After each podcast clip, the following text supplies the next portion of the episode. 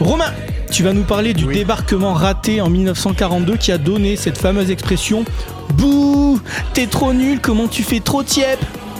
Ah oui, oui. Ouais, tiep, tiep. Oui, oui. Ah oui, j'ai voulu parler du débarquement parce que moi, je fais visiter euh, les plages du débarquement aux Américains. Alors, je peux vous dire, euh, c'est rentable hein, comme visite. Ils sont très émotifs là-dessus, les ricains. Et un ricain, plus ça chiale, plus les pourboires sont dodus.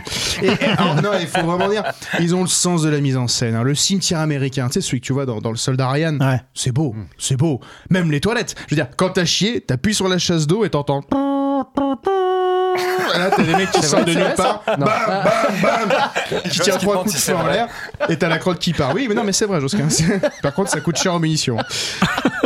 Et même, même, tu sais, les petites croix blanches alignées là, c'est beau. Et ou étoiles, hein, d'ailleurs, si les soldats étaient juifs. Pardon, vous dites les croissants Oh non, mais ça va. ça- Soyez pas mauvais esprit, les musulmans. hein. Commencez déjà par condamner les violences, on verra ce qu'on peut faire après.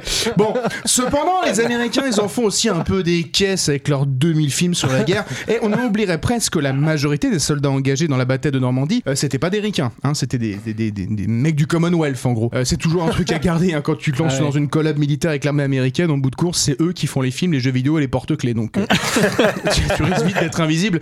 Même sur le débarquement, ils en font des caisses. Je veux dire, bon, à Homa, à la place du soldat Ryan, ils ont laissé 1000 morts. Bon, bah désolé, mais le Hamas, en autant de temps, ils en font 1300. Alors, Allez, vrai, là, c'est- alors, les enfants, ça court moins vite que les Rangers.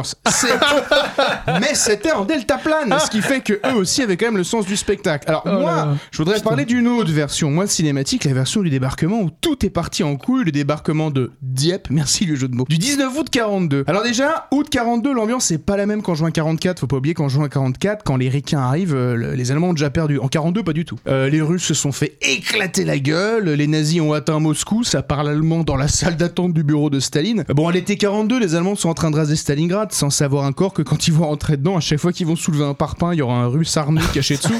Et les Alliés ont pas encore envoyé ce qu'on appelle l'opération Torche de novembre 42, qui est l'invasion de l'Afrique du Nord, donc c'est une année compliquée. Et donc, les Anglais préparent l'opération Jubilé, un débarquement de commando à Dieppe, dans le but de tester le fameux mur de l'Atlantique construit par les Allemands. Alors personnellement, moi, à l'énoncé même de la mission, je suis pas sûr que je me porte volontaire. tu vois. Moi, j'ai pas besoin de toucher les couilles d'un mec de la brave pour savoir qu'il est sous Paulette, tu vois. je fais confiance. Non, non, non. Et là, les soldats sont tellement chauds que dans les mois qui précèdent l'opération, pendant l'entraînement, ils font le mur, ils piquent des canaux, ils traversent la Manche pour se faire des petites missions solo. Ah, c'est vrai. Non, moi, je pensais que mes soirées étaient animées, mais là, euh, en mode- alors vous avez fait quoi hier soir? Ah, m'en parle pas. On était charrette ivre mort. On a pris Brest. On a bien, ri- on a bien rigolé.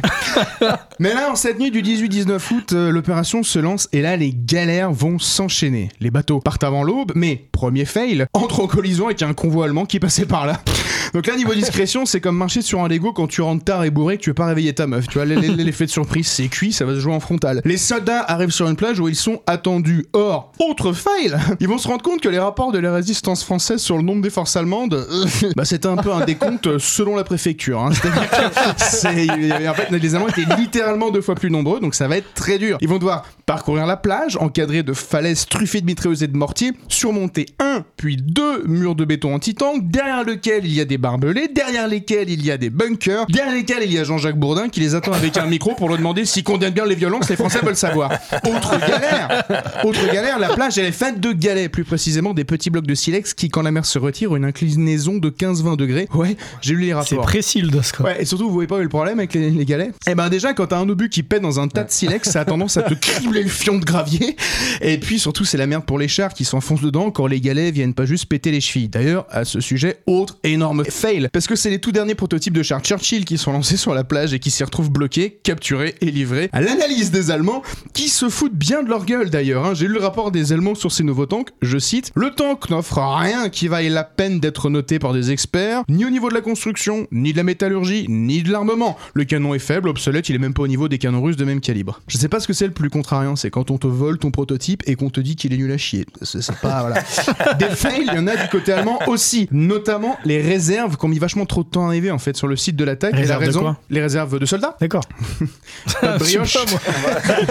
c'est ça. de munitions, j'en de sais gaz. rien, moi. réserve de soldats et là la raison elle est quand même pas mal la ronde je vous lis encore une fois le rapport texto à la lettre hein. le mouvement du premier bataillon d'infanterie 571 en bicyclette n'a pas été un succès complet donc là tu vois que le mec se chie dessus en- le mec qui se chie dessus en écrivant son rapport et qui tente une Macron c'est pas un échec c'est que ça n'a pas marché je continue beaucoup de nos bicyclettes ont cassé parce qu'on portait des charges trop lourdes en raison des 60% de vélos cassés le bataillon s'est un petit peu étalé pas très hollywoodien la scène de la Wehrmacht qui se pète la gueule en vélo on est quand même plus proche plus proche de la grande vadrouille que du soldat Ariane, mais enfin.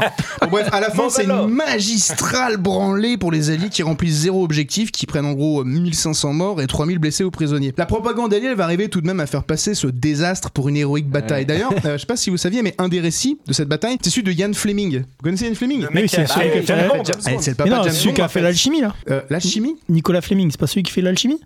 Ça, c'est une rêve d'Harry Potter. Euh, non. Quoi? c'est Nicolas Fleming. Ah non, non, c'est Nicolas Flamel, pardon. Bon, c'est pas grave, vas-y, enchaîne.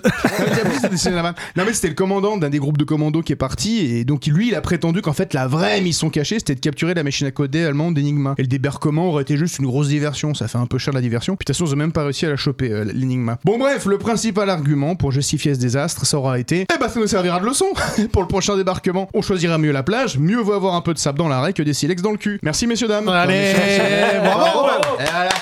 Abonnez-vous, likez et partagez notre podcast Louis 1664 à retrouver bien évidemment en intégralité sur vos applications de podcast préférées. Louis 1664, c'est l'émission Histoire et Humour. Josquin, Romain, Rémy et leurs invités vous accueillent à leur table pour donner à l'histoire la saveur d'un apéro entre amis.